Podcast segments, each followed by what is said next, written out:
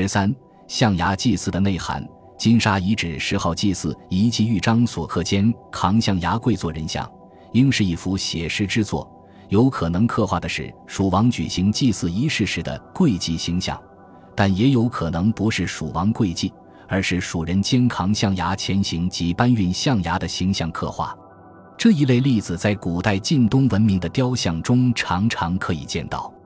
将金沙遗址十号祭祀遗迹玉章上所刻四组对称的肩扛象牙跪坐人像图案，联系三星堆二号祭祀坑出土的牙章上所刻祭山图图案，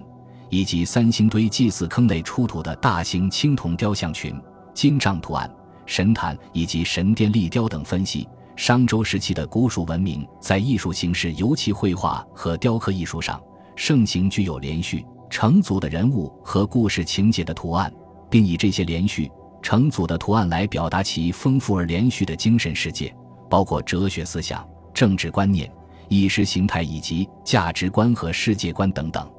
如果把这些图案分类进行整理，并加以综合研究，以分析古蜀文明的艺术形式及其文化内涵，将是很有意义的。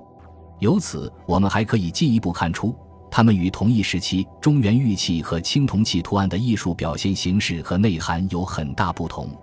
而与晋东文明艺术形式的某些方面有着表现手法上的相似性。这种情形当可以再次证实古蜀文明与晋东文明之间所存在的某种关系。商周时期古蜀文明这种富于形象思维的文化特征，在它后来的发展史上凝为传统。成为蜀人思维模式的一个重要方面，而商周时期古蜀文明有关文化和政治内涵的艺术表现形式及其手法，则在后来的滇文化中得到了比较充分的继承、发扬和创新。感谢您的收听，本集已经播讲完毕。喜欢请订阅专辑，关注主播主页，更多精彩内容等着你。